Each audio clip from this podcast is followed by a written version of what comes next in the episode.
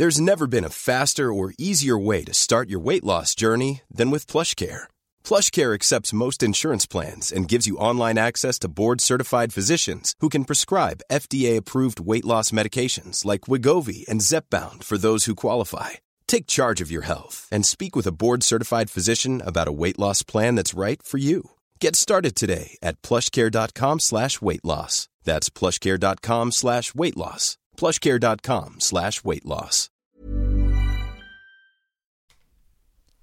C'est avec un immense plaisir que je vous parle d'une marque que j'affectionne tout particulièrement, Mama Hangs. Mama Hangs a les produits qu'il te faut en tant que maman allaitante. La brassière et le soutien-gorge d'allaitement absorbant. Ils sont conçus dans un tissu bien spécifique pour l'occasion, aka le micromodal, qui absorbe, sèche vite et te permettra d'éviter toute odeur, et ce en restant au sec. Tout ça veut dire que si comme moi tu as des fuites de lait d'un côté quand le bébé tète de l'autre, adieu coussinet d'allaitement qui se font la malle et bonjour brassière ou soutien-gorge qui tiendra toute la journée. Et ce n'est pas fini. Le petit nouveau de la collection, c'est le body, qui a les mêmes talents absorbants en s'ouvrant à l'avant avec des aimants trop pratiques. Ici, on ne se passera plus de ces produits top quali, et confortables. Alors merci Mama Hanks de soutenir le podcast depuis si longtemps. Et si tu veux en savoir plus, rendez-vous sur leur site mama-hanks.com et avec le code MILCHECKER, tu bénéficieras d'une jolie et rare remise de 15% sur ta commande.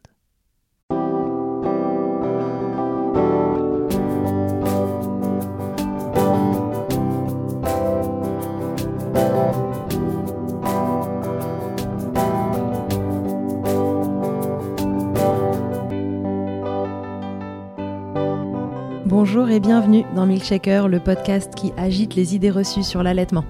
Je suis Charlotte Bergerot-Palisco, la maman d'un petit garçon de 3 ans et ostéopathe spécialisée en périnatalité. J'accompagne les femmes et les enfants à différentes étapes, dont entre autres la mise en place d'un allaitement serein en aidant les bébés à téter correctement. Ce podcast, je l'ai imaginé pour vous offrir des témoignages variés, des expériences de familles qui ont allaité plus ou moins longtemps et avec plus ou moins de facilité, Ici, vous découvrirez l'allaitement sous toutes ses coutures. Vous pourrez aussi vous informer auprès de professionnels, tous spécialisés dans le domaine, pour vous apporter, lors d'épisodes experts, les informations les plus justes et savoir comment vous orienter en cas de difficulté. Mon objectif est simple, offrir ces informations à toute mère, famille et tout professionnel qui souhaite se renseigner sur le sujet que chacun puisse faire ses choix de façon éclairée et casser les idées reçues qui circulent pour vous rendre l'allaitement plus accessible, plus facile, normal, banal même, et ce, qu'importe vos envies et votre projet. Ce qui aide ces informations à se diffuser pour que le plus grand nombre puisse en bénéficier et qui permet à Milkshaker de continuer de s'agiter, c'est vous, par vos partages autour de vous, sur les réseaux, vos écoutes, mais aussi vos notes ou étoiles sur les plateformes d'écoute alors je vous serai très reconnaissante de prendre une minute pour soutenir ce projet. Et maintenant, place à l'épisode. Cette semaine, on prend les mêmes et on recommence, ou presque. J'accueille à nouveau Aubrey Richardson pour parler du manque de lait. Mais cette fois-ci, on se met en mode expert et Aubrey enfile sa casquette de consultante en lactation certifiée IBCLC pour nous parler des causes de manque de lait primaire, l'hypoplasie mammaire et l'insuffisance de tissu glandulaire. Cela concerne, selon Aubray, bien plus de femmes qu'on ne le pense actuellement. Elle va vous expliquer ce que c'est, la différence entre les deux, comment on peut le reconnaître, que faire si cela nous arrive et quelles sont les options pour allaiter, même si l'allaitement exclusif est compromis. À chaque mère et chaque famille, une fois informée, de faire des choix en fonction de la situation qui est la leur. Le diagnostic d'hypoplasie mammaire ou d'insuffisance de tissu glandulaire ne veut pas dire forcément impossibilité d'allaiter, mais cela demande des ajustements, des compromis, et parfois le deuil à faire d'un projet qu'on avait imaginé tout autrement. Aubrey vous en parlera bien mieux que moi, donc je lui laisse la parole. Belle écoute. Rebonjour Aubrey, bienvenue à nouveau dans Milkshaker. Merci, hein. bah, toujours content d'être ici, merci pour avoir ouvert ce sujet. Aubrey, aujourd'hui on se retrouve, mais aujourd'hui tu vas nous parler de ta casquette de professionnel, donc est-ce que tu peux te présenter à titre professionnel? Oui, donc euh, bah, je suis consultante en lactation, IBCLC, depuis 2016. Euh, je travaille bah, en libéral, donc je vois des mamans euh, à domicile, des familles allaitantes plutôt. Puis aussi, je travaille dans une équipe pluridisciplinaire autour des, des restrictions oraux, orales. Mhm. puis aussi, je travaille pour une application américaine en parentalité en tant qu'infirmière et IBCLC et experte, voilà. en faisant des appels un peu partout dans le monde. Ok, super. Alors aujourd'hui, Aubrey, on parle de ce qui t'est arrivé à titre personnel et on va essayer de décrypter ça euh, au niveau pro, comment euh, aider les mamans, comment elles peuvent repérer tout ça. On va donc parler des vrais manques de lait et de ce qu'on appelle euh, l'hypoplasie mammaire ou l'hypoplasie glandulaire, hein, c'est ça? C'est l'insuffisance des tissus glandulaires. Ouais. Ok, donc on peut appeler ça hypoplasie mammaire ou insuffisance de tissu glandulaire. Et c'est un peu différent donc, euh, mais ça veut dire que nos corps ne peuvent pas produire assez du lait. Donc, ça manque de tissu glandulaire pour, euh, produire du lait, en fait. On, peut, on, a peut-être les hormones qui produisent du lait, mais pas les, tissus glandulaires euh, pour vraiment faire sortir le lait, stocker le lait et ouais, produire plus du lait. Donc, une hypoplasie, ça se parle plutôt de, de l'apparence des seins. En fait, il y a un peu des euh, bah, des facteurs de risque ou des, choses qu'on voit en fait euh, physiquement qui peut, qui peut nous faire penser à une hypoplasie. Euh, et il y a des femmes avec une hypoplasie, donc avec les seins qui n'ont pas poussé comme il faut, entre, mais qui, qui arrivent quand même à, à, produire lait ou presque lait. Donc il y a des stades l'insuffisance de tissu glandulaire, des fois, les seins apparaissent complètement normaux, mais il y a, il y a un manque de, tissu glandulaire euh, et c'est plutôt du gras euh, que d'autres choses. Et ces femmes-là ne euh, produisent pas assez de lait non plus. D'accord. Dans les deux cas, il y a une vraie insuffisance, en tout cas, de production de lait. Ouais. alors, Déjà, si on peut euh, reprendre le truc euh, de loin, euh, est-ce qu'on a une idée du pourcentage de mères qui seraient touchées par ça? Bah, Franchement, non. Il y a les, gens qui disent 5% de la population, mais en fait, c'est basé sur une étude de 1985, mhm. donc il y a déjà 36 ans. Et en fait, c'était une estimation à l'époque. Donc, il y avait une étude, ils voulaient chercher euh, pour faire une étude pour les, les, les, les, gens avec une hypoplasie ou un vrai manque de lait. Ils n'arrivaient pas à trouver assez de gens pour leurs études, donc ils ont estimé que ça sera 5% de la population. Il n'y a pas du tout de documentation, documentation autour de, de ces chiffres, en fait. Et les gens qui travaillent dans le sujet, ils pensent que c'est vraiment plus, plus élevé euh, que ça, les chiffres. Donc, il y a vraiment un manque de recherche, de connaissances et de formation autour du, du sujet. D'accord, ok. Donc ça, on ne sait pas, c'est vraiment des choses qui doivent être euh, plus creusées. Euh, donc, quelles sont les grandes causes de, du vrai manque de lait? Donc, on a besoin de plus de recherche, mais euh, donc il y a quand même des études qui montrent qu'il y a un lien avec des perturbateurs endocrins. Pendant, en fait, il y a trois, trois moments que ça peut jouer. Donc, soit on est dans le ventre de, notre maman, et peut-être il y a quelque chose qui se passe et euh, bah, les cellules bah, se divisent pas comme il faut et ça peut commencer là. Ça peut aussi commencer pendant l'adolescence, soit il y a, y quelque chose qui se passe, c'est soit un trouble hormonal, euh, soit une, une, explosion à un perturbateur endocrin. Euh, par exemple, en, Mexique, ah, il y avait une étude en, 2006 qui montrait une très grande proportion, proportion de insuffisance, de tissu glandulaire euh, dans, dans, des régions agricoles, en fait, où il y, avait bah, beaucoup de, pesticides. Euh, puis aussi, pendant la grossesse, euh, s'il y avait peut-être une explosion, un perturbateur endocrin Endocrinien. Endocrinien, merci. Mais euh, qui est lié aussi, c'est pendant l'adolescence d'être surpoids, mm donc avec une IMC plus grand que 26, ou pendant la grossesse, avoir un IMC plus grand que 30, parce que ça peut jouer avec les hormones en fait. Donc on peut être résistant à l'insuline ou la prolactine, ou bah, il y a un lien avec le diabète, ou s'il y a un problème avec l'estrogène. Oui, tout ce qui vient perturber le système finalement endocrinien, donc le poids en fait partie, peut venir influer sur, sur cette production lactée. Ouais. autrement, bah, une chirurgie, chirurgie ou une infection comme enfant ou adolescente, il y a des problèmes de fertilité sans explication. Ça peut avoir un lien avec, avec, avec l'insuffisance du tissu glandulaire. Et aussi prendre la pilule pendant l'adolescence bah, comme un outil hormonal, pas pour éviter la grossesse. ça, il y a aussi un lien. Donc ça, c'est les choses qui sont, entre guillemets, connues, mais souvent, c'est multifactoriel. Est-ce qu'il peut y avoir une part de génétique, c'est-à-dire que, bah, par exemple, toi qui en as souffert, qui en souffre, euh, est-ce que euh, si ton bébé était euh, une fille, elle aurait plus de chances de d'avoir une hypoplasie mammaire ou pas du tout?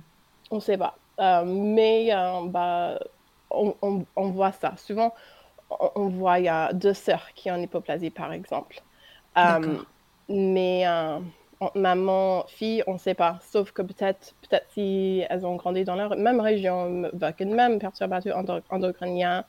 Oui, c'est difficile à dire, parce que ça peut être l'environnement. Oui, ça, ça, peut dépendre de l'environnement, ça, ça, peut dépendre de, oui, quelque chose de génétique, on, euh, héréditaire, et, on n'est pas sûr à 100%.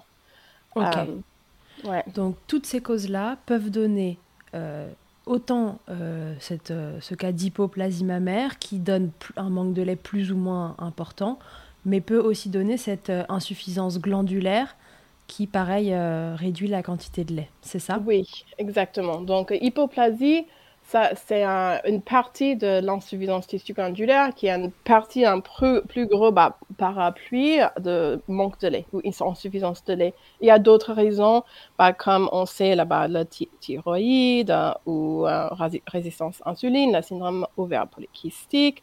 Euh, et même, bah, on peut avoir un vrai manque de lait bah, parce qu'on n'a pas bien stimulé les prolactines dans les premiers jours donc manque de stimulation. Donc il y a d'autres ou des restrictions orales, ça peut provoquer un, manque de lait entre guillemets. Euh, euh, mais euh, l'hypoplasie, oui, ça c'est. ça fait partie des causes. Oui, ça, ça fait partie des causes pour les, les manques de lait. D'accord, mais c'est simplement cette raison-là, c'est pas voilà comme des restrictions euh, chez un bébé, une succion qui serait incorrecte et donc une maman en face qui ne produit pas par rapport à la demande. Là, peu importe la demande, on n'aura pas la production qu'on souhaite, c'est ça? Ça s'appelle manque de, de lait primaire. Donc, c'est un, ouais, au lieu de secondaire. Oui, voilà, quand on, dans, dans, le milieu médical, quand on parle de choses primaires ou secondaires, primaire, ça veut dire que voilà, c'est vous arrivez comme ça euh, et euh, c'est un fait, donc euh, que vous stimuliez un peu beaucoup ou passionnément, quoi qu'il arrive, vous allez quand même manquer par rapport à la demande.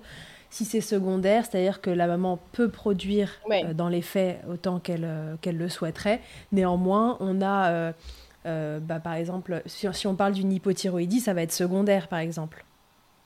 Oui, comme manque de lait. si, on augmente le, bah, bah le Oui, disons que le problème peut être réglé, donc du coup, on est sur un manque, mais qui est secondaire. C'est pas, euh, pas primaire. Euh, exactement, c'est comme une diabète qui n'arrive pas à produire assez de l'insuline. C'est son corps. C'est comme ça. On ne peut pas, pas trop changer ça. Exactement. Du coup, comment on va reconnaître voilà, euh, des, les, signes d'une hypoplasie? C'est quoi les caractéristiques pour une maman euh, pour définir une hypoplasie? Donc, il y a plusieurs choses qu'on peut voir. Euh, bah, souvent, on, voit bah, les, les, seins avec une grande écarte, en fait. Bah, les mamelons qui pointent un peu vers l'extérieur, vers le bas. Il y a un manque de partie gras en bas des seins, dans la partie inférieure et antérieure des seins. Euh, souvent, il y a une asymétrie euh, assez importante. Euh, pas de changement de sein pendant la grossesse, pas de montée de lait ou changement de sein après l'accouchement. Mm. Les seins sont souvent tubulaires, avec des aréoles assez larges en proportion de la reste des mamelons, un peu gonflés. Il y a peut-être les vergetures, vergetures qui ne sont pas liées avec, avec les seins qui grossissent. Et puis, bah, souvent, ces femmes ont fait une augmentation. Donc, toujours, toujours, quand je travaille avec une femme qui a fait une augmentation mammaire, parce que je, demande pourquoi, en fait. Pourquoi vous avez fait une mm. augmentation? Hein, pourquoi vous Et puis, souvent, elle, m'a dit, ah bah, j'ai les seins qui n'ont jamais poussé ou j'ai telle et telle raison. Et je demande des photos, en fait, si elles ont des photos des seins avant. Voilà, et les, en fait, il y avait une étude en 2013 hein, bah, de Diana, Diana qui, qui, a beaucoup étudié le sujet. Et les, les, les, quatre choses liées le plus avec un, une manque de lait, c'était les cinq grandes, avec une grande écarte, la symétrie, et puis pas de changement de sein pendant la grossesse et après l'accouchement, pas de montée de lait. Donc ça, c'était les, les, signes les plus, les plus hein, bah, et elles ont fait un sondage de plus que 800 femmes avec une hypoplasie qui est revenu le plus. D'accord. Ok, très bien. Et l'insuffisance glandulaire, tu nous disais que. Est-ce que c'est des signes différents? Ça, en fait, c'est plus difficile parce qu'on voit moins. Mais normalement, avec, elles vont avoir quand même un, pas de changement de sein pendant la grossesse et pas de montée de lait après. Euh, mais des, les, signes, euh, bah, les, les signes physiques sont moins visibles? Oui, exactement. D'accord, ok. Donc c'est un peu moins facile finalement à, à prévoir. Oui. C'est vraiment au moment de, de l'arrivée de bébé et du fait qu'il ne prenne pas assez de poids, qu'on n'arrive pas à le nourrir exclusivement au sein, qu'on se rend compte de ce qui se passe, c'est ça? Exactement. Ok. Euh, donc ça, c'est les signes qu'on peut voir apparaître avant, euh, pendant l'allaitement, pendant la grossesse. Euh, si euh, donc voilà, je suis une maman euh, qui, a une, euh, qui a un doute sur le fait qu'elle ait une hypoplasie mère, qu'est-ce que je peux faire pour confirmer ou infirmer mon histoire? Bah, D'abord, de l'orienter vers quelqu'un qui connaît bien le sujet, quelqu'un de bien formé, soit un IBCLC ou quelqu'un qui est, qui est, formé dans le sujet, pour vraiment creuser les, les antécédents. Est-ce que toutes les IBCLC sont formées sur ce sujet-là ou pas? Je pense que tous les IBCLC sont sensibilisés sur le mhm. sujet, mais pas tous formés. Euh, donc j'ai eu euh, des, bah, des sages-femmes euh, qui, qui, ont répondu à, un sondage que j'ai fait, qui, m'ont dit bah, en fait qu'elle avait une hypoplasie elle-même. Hein, euh, qui ont dit bah, Je n'avais jamais entendu parler de, de ce sujet, je suis sage-femme, ou j'ai entendu parler pendant la formation, mais on m'a dit que c'était extrêmement rare. Donc, euh, comme on se dit que c'est extrêmement rare, souvent on passe pas beaucoup de temps hein, dedans. Donc, euh, je pense que les, oui, les EBCLC sont sensibilisés, mais pas forcément très formés. ça dépend. Parce que souvent, comme EBCLC, c'est un peu à chacun de se former sur, sur les mmh. sujets. Donc, on a un qui spécialise dans plutôt dans bah, bah, un sujet et l'autre un autre. Et, euh, D'accord. Ok, très bien.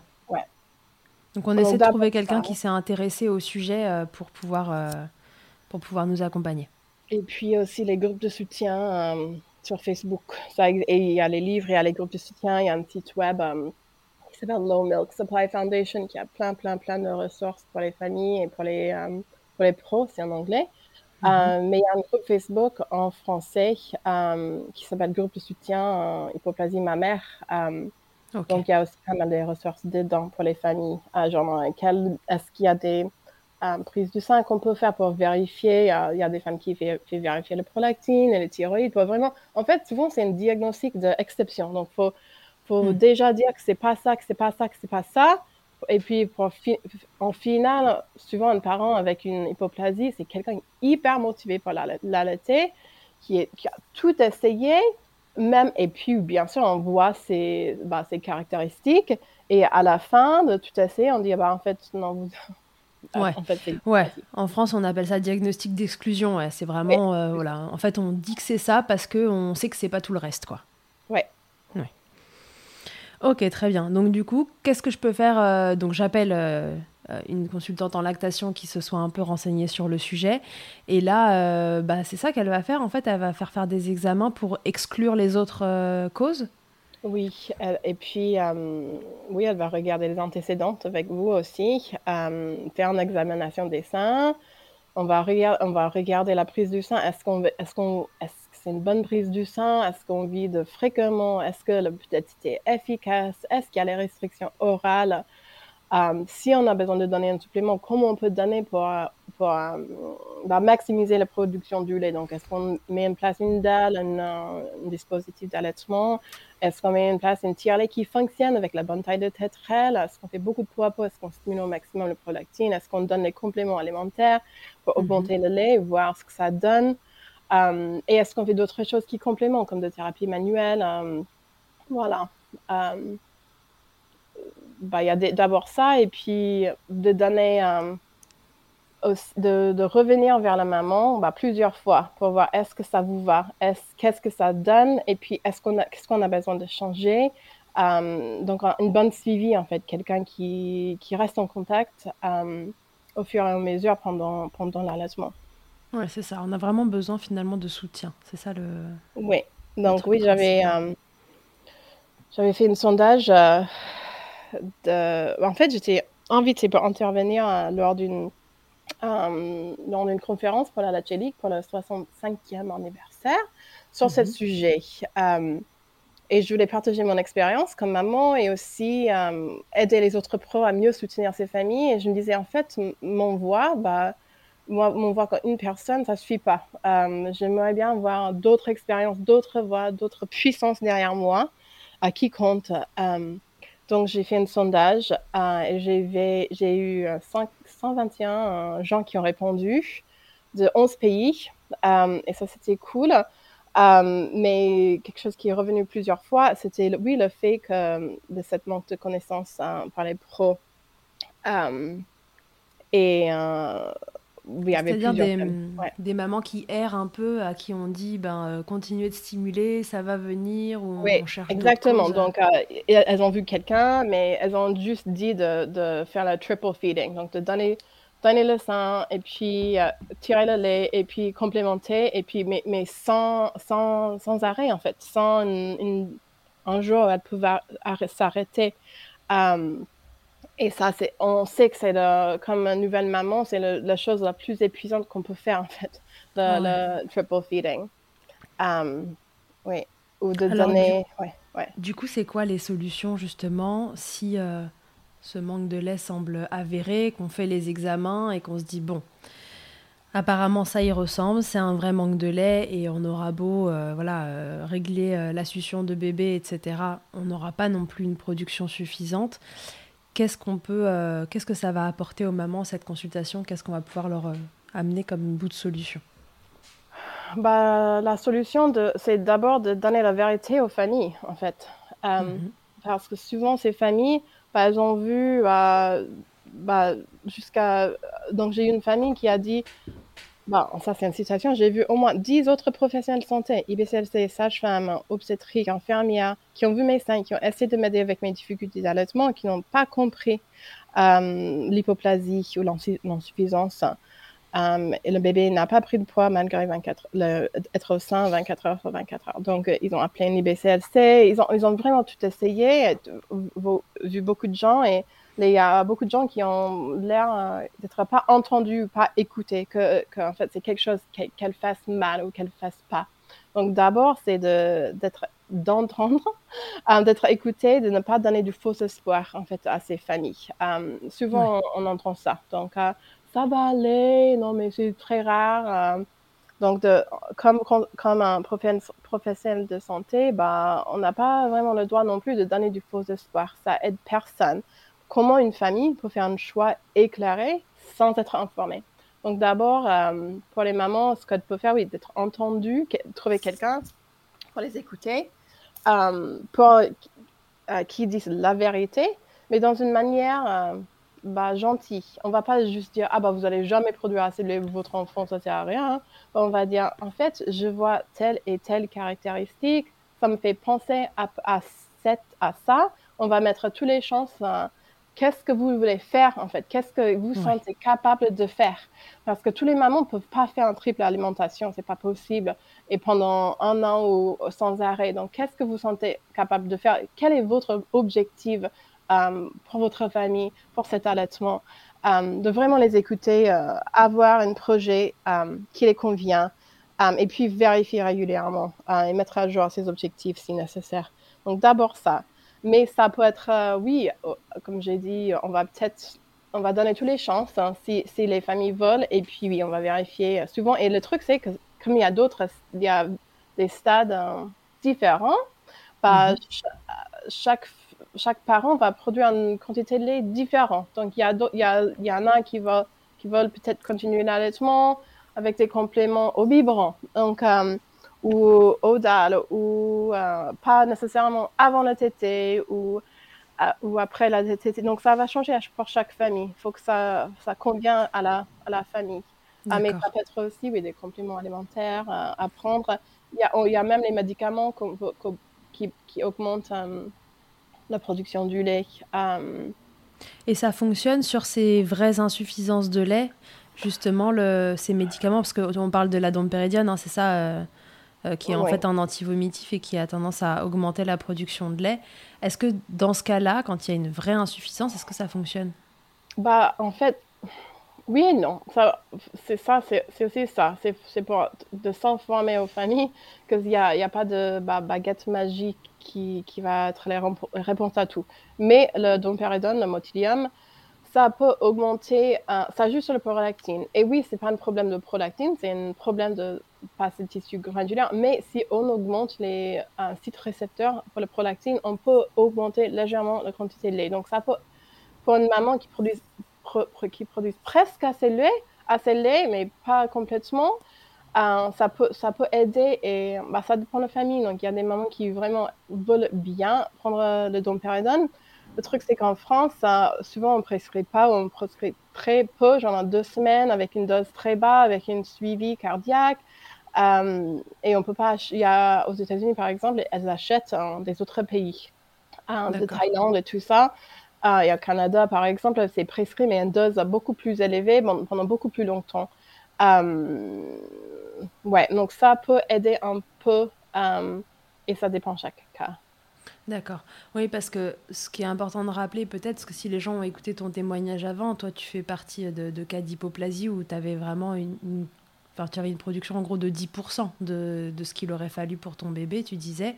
Oui, ou moins, moins, quoi, ouais. Mais ouais, je n'ai pas, pas vraiment euh, quantifié, mais ouais. On peut avoir une maman qui a une hypoplasie et qui, enfin, ou une insuffisance de tissu glandulaire, mais qui produit finalement 80 ou 90% de ce dont son bébé a besoin. Donc en fait, il y a tous les stades euh, possibles de 0% à 100% et c'est pas nécessairement. Euh, bah, en fait, on va adapter la prise en charge au pourcentage de production en quelque sorte. Oui, et au souhait de famille. Euh, et puis, exactement, donc il y a des familles qui arrivent à, à complémenter bah, jusqu'à la diversification et puis elles arrêtent en fait parce qu'elles produisent plus en fait que d'autres mamans qui, qui produisent moins. Oui, d'accord. C'est vraiment euh, apprendre au cas par cas et encore une fois, vraiment en fonction de ce que souhaitent les familles parce que bah, c'est des prises en charge qui sont plus lourdes. Hein. C'est pas l'allaitement. déjà, l'allaitement, c'est pas toujours euh, euh, aussi fluide et facile que, que ce qu'on a imaginé. Mais alors là, quand il faut en plus éventuellement tirer son lait, avoir le bib dans un coin, le dalle, enfin tout ce qu'on veut, c'est vrai que c'est une charge qui s'ajoute en postpartum et pendant cet allaitement. Donc il faut vraiment faire bien attention à ce que les familles se sentent capables de faire et ajuster parce que ce qu'on se sent capable de faire à J1 n'est pas nécessairement ce qu'on se sent capable de faire euh, à J60. Exactement. Et ce sont souvent les familles qui ont vraiment tout essayé. Ça, c'est le. qui ont essayé tout euh, pour augmenter leur lait. Donc, qui ont essayé, ben, selon le sondage, ben, euh, bien sûr, un soutien à l'allaitement, les galactogènes, la triple alimentation, le DAL, le dompéridone, une phrénotomie. 50% des familles ont fait une phrénotomie pour leur bébé en espérant que ça va augmenter la production du lait, euh, de changer la régime, de perdre du poids, de faire ostéochiro, des analyses du sang, l'exercice. Euh, donc, euh, qui ont vraiment tout essayé et qui ont fini par, adapter à leur souhait. Donc, 85% des, on continue d'allaiter selon le sondage.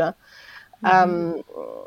Et puis, mais en utilisant du lait artificiel, je pense qu'il y avait quand même des familles qui ont arrêté, qui ont dit, qui ont dit que ça servait à rien.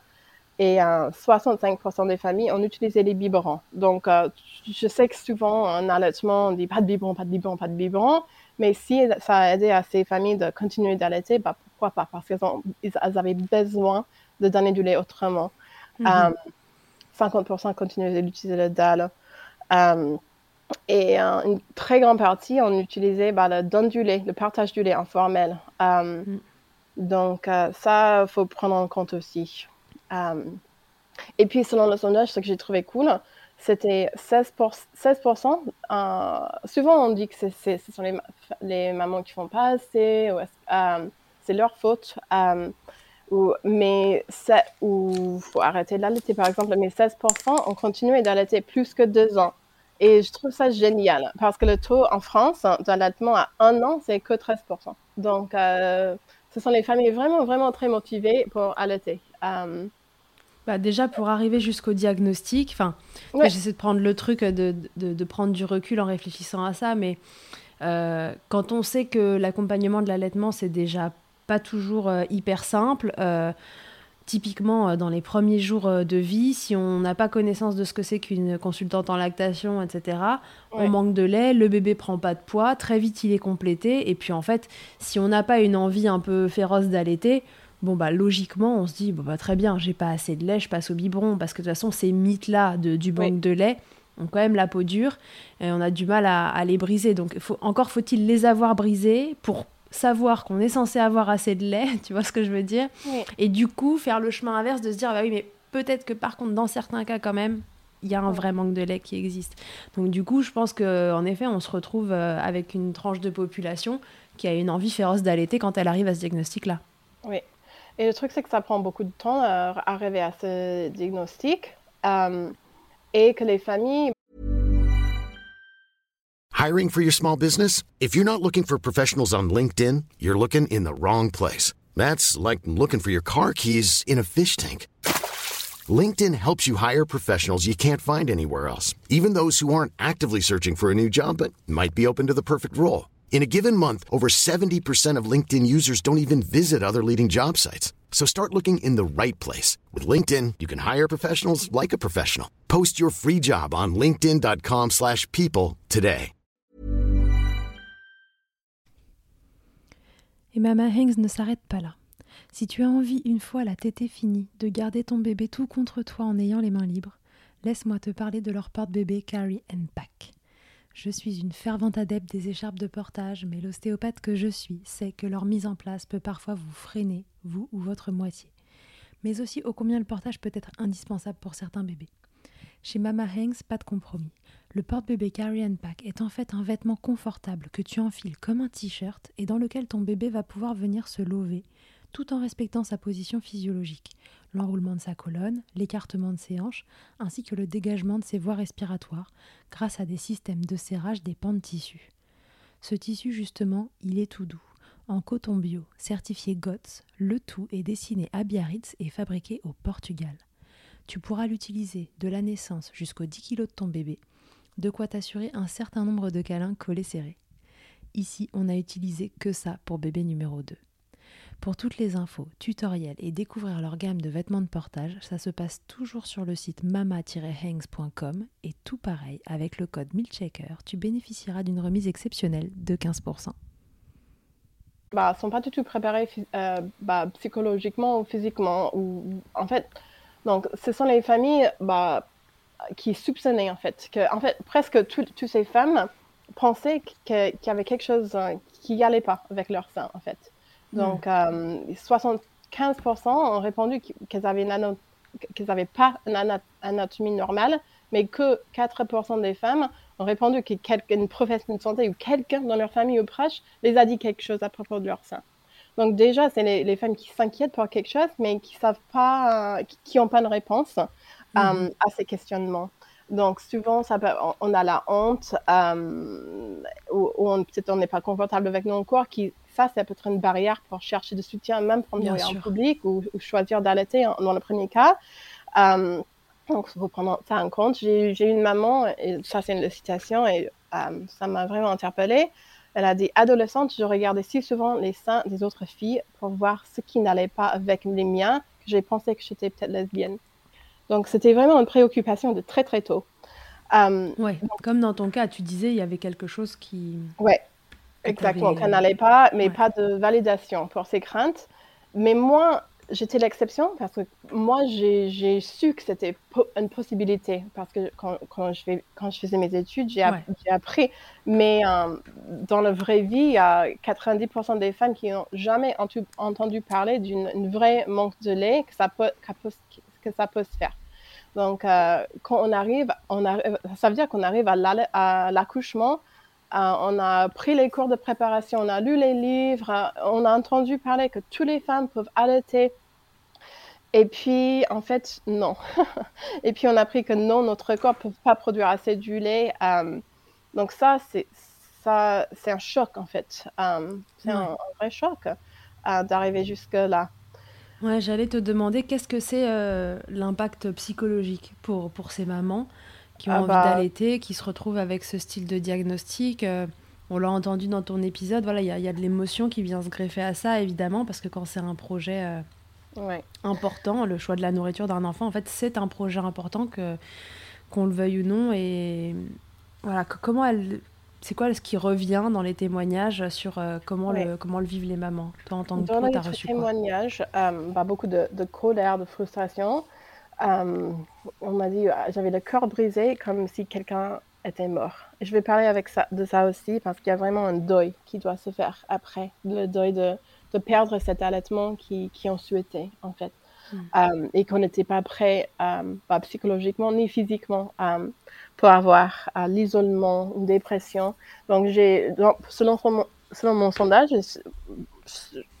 à ma connaissance, c'est le seul sondage qui vraiment parle de dépression postpartum et lié à ce diagnostic, mais plus que 80% des femmes avaient l'impression d'avoir une dépression postpartum liée avec cette hypoplasie, en fait, avec le, le fait de ne pas produire euh, assez du lait.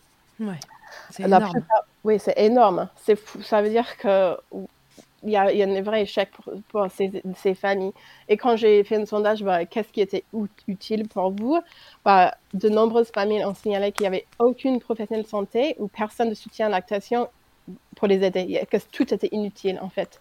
Que, donc il y a vraiment une, manque de soins pour ces familles. Est-ce que c'est le euh, fait de ne pas pouvoir euh, allaiter comme elle l'avait imaginé ou est-ce que c'est euh, le fait de, encore une fois, de ne pas être entendu, de ne pas être validé dans ses ressentis?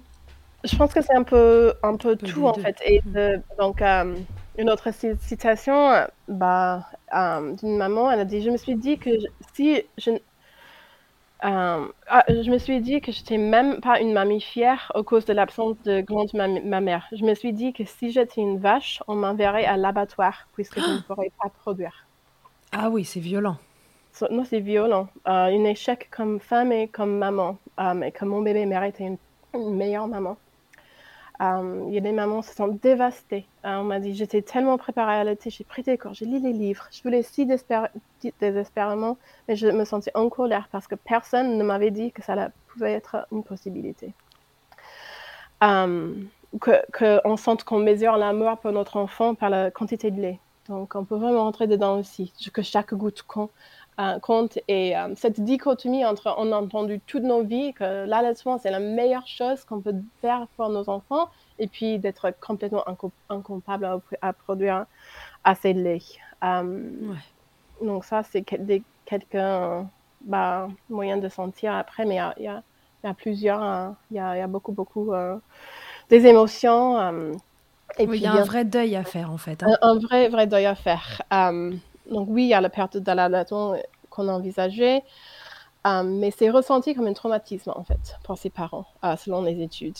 Euh, et on sait que pour les gens qui ont vécu un traumatisme, on a besoin de repos et puis des thérapies et tout ça et du temps pour réparer. Mais ces familles, ils n'arrivent pas à faire du repos parce qu'ils sont en train de faire le, sont en, train de faire le triple alimentation donc en fait, c'est difficile de sortir de ce traumatisme si on est dans un traumatisme, euh, on ne fait pas le lien avec notre enfant aussi, donc on est en train de, rater notre postpartum, de notre quatrième trimestre. Et il y avait une étude qui, euh, qui a montré que, en fait, lorsqu'on est incapable, incapable d'allaiter, une partie du cerveau primal croit que le parent a perdu son bébé. Donc il y a vraiment une impression d'un mort, en fait. Donc hmm. c'est une euh, et c'est ça, c'est physiologique. Et donc, c'est un deuil, euh, c'est un, deuil, ça s'appelle un deuil complexe ou un deuil compliqué. Donc, c'est mélangé avec la colère, la honte, le remords. Donc, c'est beaucoup plus difficile à traverser. Euh, et si euh, bah, on a déjà perdu un, proche, bah, on sait que le deuil, bah, c'est pas linéaire, c'est pas, c'est quelque chose. Des fois, il y a des montagnes et puis des fois, on est très très bas et mais le seul moyen de réussir, c'est vraiment de traverser et de le vivre. Euh, donc ouais, c'est un vrai, un vrai deuil. Oui, oui, je, comprends bien. Donc, il y, a vraiment un accompagnement au niveau psychologique, en fait, à, avoir éventuellement pour ces mamans, en fonction de comment elles prennent la nouvelle et, et de, bah, l'importance, évidemment, que l'allaitement pouvait prendre dans, dans leur parentalité il y a un vrai accompagnement psychologique à avoir. Il y a des, il y a des professionnels, euh, justement, au niveau euh, psycho, qui se sont un peu euh, intéressés à ce sujet-là et qui. Parce que c'est pareil, du coup, il faut être entendu. Enfin... Oui, exactement, il faut être entendu. mais oui, ah, je pense que ce que les femmes ont trouvé utile, c'était les groupes, le partage d'expériences dans les groupes de soutien, le soutien d'une proche, une amie. Et puis euh, aussi, bah, le, euh, je pense, en anglais, c'est EMDR. Je pense que c'est pareil. C'est pareil, ouais. C'est une thérapie euh, qui permet de déconnecter un peu les émotions qui vont avec les traumas. Oui, exactement. Donc, ça a aidé bah, à faire une méditation, plein conscience, à écrire, bah, aussi bah, la thérapeute manuelle pour la diade, acupuncture, ça peut aider, mais le truc, c'est j'allais te demander toutes ces, euh, ces choses de médecine chinoise, alors que ce soit pour l'aspect euh, psychologique, mais aussi pour l'aspect euh, booster la lactation. Moi, je travaille avec des thérapeutes qui travaillent comme ça sur, sur la médecine chinoise et on, on, leur envoie les patientes quand justement la lactation a du mal un petit peu à suivre, etc. Et en général, ça fonctionne bien. Qu'est-ce que tu en penses, toi? Moi, je suis ouverte à, à tout. Et je mhm. pense pareil pour bah, toutes les femmes hein, avec une hypoplasie ou un manque de, manque de lait. Je pense qu'elles sont souvent ouvertes à tout essayer. Donc, euh, et bien sûr, il y a plus que, que le médecin, médecin bah, western, non, euh, traditionnel. La médecine occidentale, ouais. Exactement, occidentale hein, dans la vie qui fonctionne. Donc, euh, mais ça peut aussi être informé à bah, ce qui est possible, quoi. Donc, ne pas trop mettre tous nos espoirs. Donc, je n'ai pas envie que ça donne, comme j'ai dit, bah, la fausse espoir non plus que aller hein, faire acupuncture, ouais. je sais pas, une fois que ça va faire augmentation, augmenter de 5 millilitres à 120, quoi, en une seule fois. Mais, euh, je comprends. Bien sûr, ça peut aider. Je pense que tu... Ouais. Donc en fait, le, maître mot, c'est vraiment informer. Comme d'habitude, on va dire. Mais le maître mot, c'est vraiment d'informer pour que les parents ils puissent faire leur choix en conscience, en sachant qu'il euh, il y a plein de choses qui peuvent être essayées. On se refera un petit résumé après. Mais leur dire que, voilà, dans certains cas, en effet, il y a un vrai manque qui ne pourra pas être comblé, peu importe tout ce qu'on va mettre en place, qui ne pourra pas être comblé à 100%. Donc, une fois qu'on a cette information-là, qu'est-ce qu'on en fait et quelles décisions on prend pour soi, pour son bébé, pour son allaitement euh, et son postpartum. Oui, c'est ça? Exactement, ouais. Donc ça va être euh, unique à chaque, pour chaque famille. Ça va pas être le même, euh, le même conseil pour chaque famille. ça, va, ça va changer. Ok. ce que je trouvais intéressant dans le sondage, j'avais demandé bah, les années de naissance. Um, pour voir s'il y avait un lien. Um, donc, um, bah, les, les, gens qui ont répondu, bah, ils étaient nés entre 1967 et euh, jusqu'à 1997, donc il y avait 20 ans d'écart. Et les, les, plus, les gens qui ont répondu, l'année qui, qui ont, euh, les années qui ont revenu le plus souvent, bah, c'était 86 à 88 et puis 91. Ah, ça, pour moi, c'était intéressant. C'était un truc à, creuser un peu plus. Et l'année avec le plus des gens qui ont répondu, c'était en 1986. C'était l'année où l'année où j'étais née, en fait. Um, et aux États-Unis, après um, cette, ces, ces années-là, il y avait une réglementation environnementale sur les produits qu'on pouvait mettre en fait dans l'environnement. Um, donc, les, ça s'appelle les dioxines. mais euh, euh, les, ouais, les, entreprises étaient obligées de, de, de, contrôler en fait beaucoup plus euh, le, le, taux de, de ces euh, produits chimiques mm-hmm. qu'ils qui, ont mis dans l'environnement. Donc ça, c'est intéressant parce que c'était l'année où maman, ma mère était enceinte avec moi. et on sait qu'il y a peut-être un lien avec les, comme j'ai dit, les, les perturbateurs endocriniens. ouais.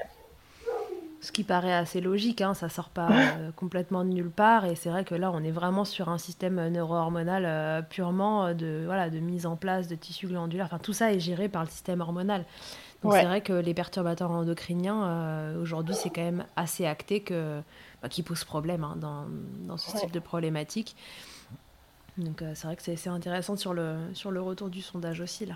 Oui, et aussi, bah, le moyen d'apprendre sur l'hypoplasie, bah, c'était la moitié des femmes avec une IBCLC, mais les autres, c'était les groupes Facebook et les réseaux sociaux, en fait. Il y a une, euh, il y a une compte qui s'appelle Low Supply Mom sur Instagram et il y a beaucoup de gens qui ont appris leur, bah, leur diagnostic hein, euh, ou ce qu'ils hmm. avaient par les réseaux sociaux. Ce qu'on voit, on voit aussi comme, euh, bah, comme avec les freins, en fait. Souvent, ça a commencé par là parce qu'il n'y avait pas assez de gens formés dans le sujet. Euh, donc oui, euh, ça montre qu'il y a un vrai manque de connaissances. Ça, on sait, bah, on sait déjà. Euh, ce que j'ai trouvé intéressante, mais que ça a pris souvent beaucoup, beaucoup de temps pour être diagnostiqué, bah, au moins deux mois, quoi. Donc souvent, y a, les femmes, bah, elles font tout, bah, les triples alimentations, elles pensent pendant des mois que c'était quelque chose qu'elles mal fait, hein. mais en fait, c'est juste comment leur, elles peuvent pas changer, en fait, c'est leur corps. Ah. et puis ça donne un sentiment d'échec, de se dire qu'elles font tout et que pour autant ça marche pas, donc est-ce qu'elles font mal? Enfin oui, ça, ça met un, vraiment un coup de, coup de canif dans la confiance en soi qu'on peut avoir euh, en tant que parent. Exactement. Ok, super. Euh, du coup, ouais, on se fait notre petit euh, résumé des, des, points importants à retenir. Oui, si bah, tu les... veux bien, pour que ça fasse ça, fasse une piqûre de rappel à la fin. Donc, dans l'ordre, euh, ce qui peut euh, vous alerter euh, au fil de votre vie de femme, c'est, bon, alors on a dit, c'est au niveau mammaire, hein, vraiment au niveau physique, si, si c'est de l'ordre de l'hypoplasie.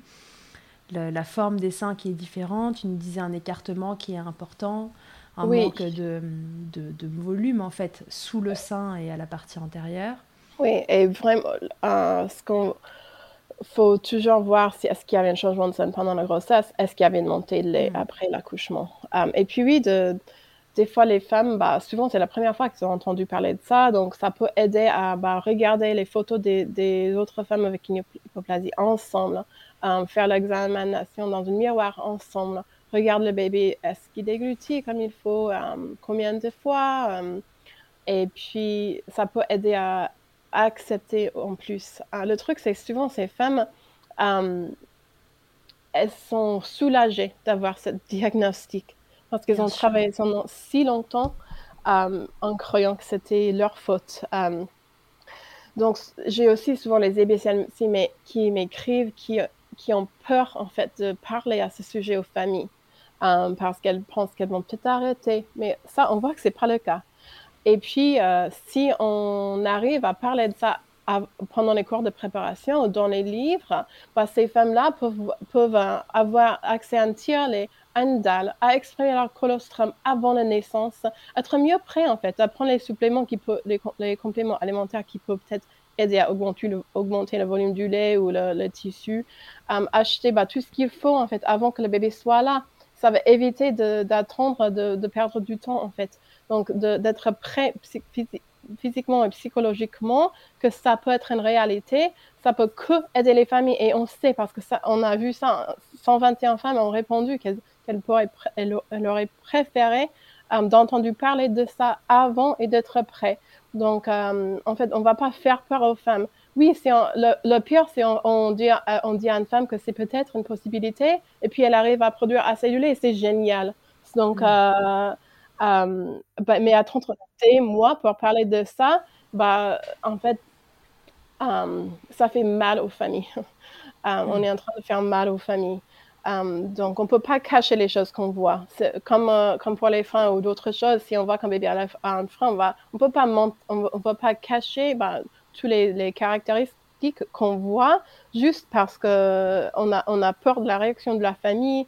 Euh, comme professionnel de santé. Euh, non, et puis surtout, si jamais le choix de la famille, après, c'est en effet d'arrêter, ben, enfin, en fait, c'est leur choix, quoi. Ils, le font, ils, le font en conscience et l'idée, c'est de protéger euh, les familles, quoi, en protégeant l'allaitement, évidemment, mais si le choix des familles dans ces conditions-là, c'est de pas continuer, ben, bah, Ouais. très bien, en fait. C'est il y a que- c'est, euh, c'est au tour du professionnel d'accepter que, que ce choix-là, ils le font avec les bonnes informations. Exactement. Donc, la- de savoir que l'allaité n'est pas tout ou rien. Souvent, euh, je trouve en France surtout que c'est très noir ou blanc. C'est soit allaiter exclu- exclusivement au sein pendant deux ans, portage, cododo, ou soit l'inverse. Il n'y a pas vraiment ce- ce- cette euh, partie euh, entre les deux grises, je voulais dire, mais il y a beaucoup, beaucoup, de, la plupart de familles, je voulais dire, qui tombent entre les deux, en fait. Bien sûr. Donc, il faut les valider, il faut aider à faire leur choix, mais au- donner les, les infos utiles pour qu'elles fassent leur choix. Um, mais, um, et puis, oui, et puis euh, euh, revenir vers les familles pour voir comment ça va, en fait, et qu'est-ce qu'on a besoin de changer, si on a besoin de changer quelque chose, donc quelque chose de réaliste. Mais, et puis, on ne peut pas, comme professionnel, professionnel de santé, juste dire, ah bah, avoir- faut tirer, il faut donner du arti- lait artificiel. Bah, ces, familles, ils ont besoin de l'aide pour complémenter. Ils n'ont jamais euh, appris comment complémenter, soit au DAL. Donc, si on a un DAL, on va le mettre en place avec la famille. Si on conseille un tirer-lait, bah, faut mesurer les tétrades, faut voir la famille tirer leur lait, faut euh, voir comment apprendre comment donner les biberons. Si la famille veut donner le biberon, faut vraiment aider à choisir le lait. Si la famille veut un, lait d'une donneuse, une maman donneuse, faut, faut peut-être euh, les donner les res- ressources pour, pour chercher ça, en fait. Donc, euh, on ne peut pas juste les, les laisser euh, complètement seuls. Et c'est ça la réalité, en fait, pour, beaucoup de femmes, pour beaucoup de familles. Et c'est seul le parent qui peut décider quand, quand, il a assez essayé, en fait. Ouais, bien sûr. Ouais, donc Ouais. il y a un vrai accompagnement à avoir derrière, tant sur le plan de, de soutien à l'allaitement si la famille veut que ça continue, sur euh, les alternatives aussi, ce, ce lait euh, artificiel, enfin ce- ces préparations commerciales pour nourrissons, euh, cet éventuel tire-lait, enfin voilà, il y a vraiment euh, plein de choses à mettre en place. Donc pff, bon, on le redira jamais assez évidemment, mais euh, peu importe que la façon dont votre allaitement est problématique et que vous manquiez un peu beaucoup ou beaucoup beaucoup euh, de lait, il y a un accompagnement qui peut se faire. Donc euh, contactez Ouais. des professionnels euh, qui sont formés. Ouais. Et puis Et euh, Ça ouais, sert aussi à, oui, aux anticorps, à plein de choses d'autres. Le développement orofacial, on sait que l'allaitement, bah, ça fait Bien beaucoup sûr. de travail sur ça, qui est très important. Et puis, de, avec les conjoints, les gens qui, qui sont autour de cette famille, euh, de voir cette conversation bah, avec, entre euh, bah, la diatriade de ce qu'on ce qu'on veut entendre dire. Non, parce que souvent, un conjoint, il veut, ou une conjointe, veulent aider euh, en disant, bah, vous pouvez arrêter. Mais euh, on a souvent peut-être besoin d'entendre, bah, je suis fière de toi, en fait. Euh, de- donc, je démontre comme ça, je suis fière de toi. Votre bébé est un bébé allaité. Votre amour n'est pas mesuré en millilitres. Que vous faites le choix de continuer, même si vous, vous n'avez pas le choix d'avoir l'hypoplasie dans le premier Mm, cas. mm, mm. Ouais, je pense que voilà, ça c'est c'est c'est un- une belle chose pour terminer, c'est de dire qu'en effet l'amour que vous portez à votre bébé et même si ce projet d'allaitement il est, euh, il est essentiel pour vous, euh, l'amour que vous portez à votre bébé, il se mesure pas en quantité de lait maternel euh, qu'il ingurgite et, euh, et s'il l'ingurgite au sein ou au biberon. Donc euh, qu'importe, euh, voilà, euh, Aubrey, euh, elle a allaité peut-être à 10% ou un peu moins des, quantités de, ce que son bébé a besoin, mais en fait, euh, ça t'a mis du temps à l'accepter apparemment, mais non, ton bébé, il a été allaité pendant un an et point barre en fait. Et on s'en fiche de l'exclusif, de pas l'exclusif, c'est voilà, chaque histoire est différente.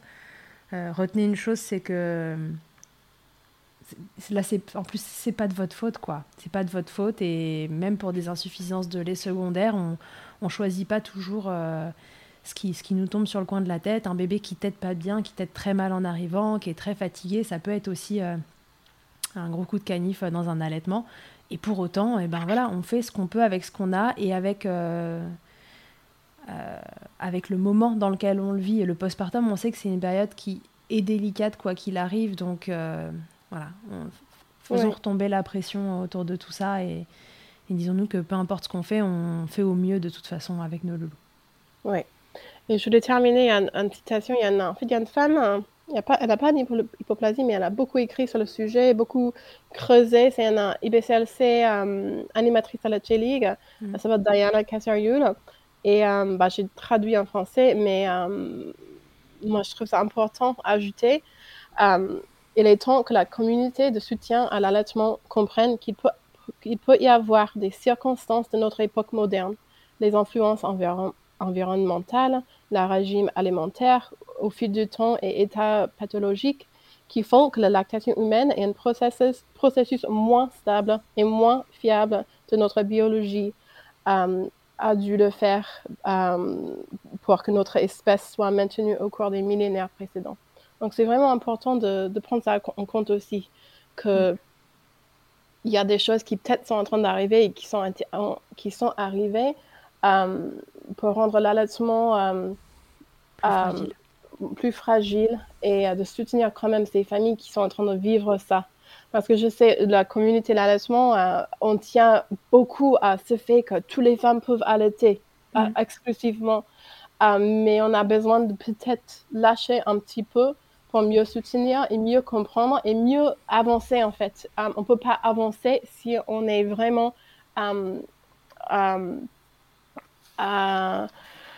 fixé ou collé aux, aux idées, aux idées d'avant quoi.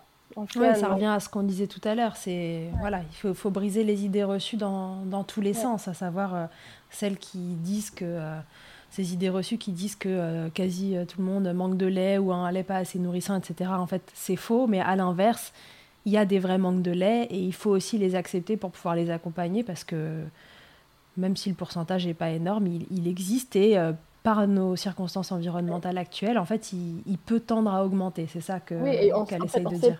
Cette, cette 5% qu'on a entendu parler, en fait, il n'y a aucune preuve, il n'y a aucune documentation et ça, ça date d'il y a 36 ans. Donc, en fait, on n'a aucune idée de combien de femmes euh, ont vraiment une insuffisance de lait ou une manque de lait. Euh, parce qu'il y a beaucoup de barrières euh, pour ces femmes et il n'y a aucune recherche et aucune, très très peu de, gens, de professionnels de santé formés. Ok. Bien. Euh, est-ce que tu peux nous redire juste rapidement avant ce que c'est que la triple alimentation? Parce que tu l'as expliqué pas mal dans ton épisode à toi, mais je pense qu'on l'a pas redétaillé ici. Donc c'est alimentation au sein. Au sein, et puis euh, donner un, complément en plus, donc soit au dalle ou soit au biberon, et puis tirer le lait après. Euh, ou bah, c'est les trois en fait, de faire les trois. Ouais bah, normalement au moins 8 fois en 24 heures. Voilà, et c'est ça qui est évidemment euh, ultra chronophage euh, dans, dans, un postpartum, euh, quand on sait que déjà allaiter un bébé ça, de façon exclusive au sein, ça prend un temps de dingue. Alors imaginez-vous devoir allaiter, donner le biberon et tirer votre lait derrière. Voilà, c'est ouais. c'est plus ou moins viable, encore une fois, c'est le, le, choix des familles, mais, mais c'est épuisant. Ouais. C'est épuisant. Le, je pense que c'est la chose la plus épuisante qu'on peut faire hein, comme nouveau, nouveau parent. Ouais. Ok Aubrey, est-ce qu'on s'est tout dit? Est-ce que tu penses que ça, ça va pouvoir euh, voilà, aider euh, les familles euh, et les mamans à savoir ce que c'est, à éventuellement s'alerter et se renseigner avant que les problèmes arrivent? Oui, oui, je pense que je pense que c'est bon. Merci beaucoup de, pour cette opportunité. Avec grand plaisir. Merci à toi d'avoir euh, accepté. Euh, je suis ravie de pouvoir informer sur ce sujet-là aussi. Et puis euh, voilà, je pense que mission accomplie. Les mamans qui écouteront cet épisode, en effet, seront, seront plus armées pour pouvoir aller se renseigner correctement et faire leur choix en conscience. Merci beaucoup Aubrey. Je te dis à très bientôt. À bientôt. À tous et à toutes, à très bientôt dans Milkshaker.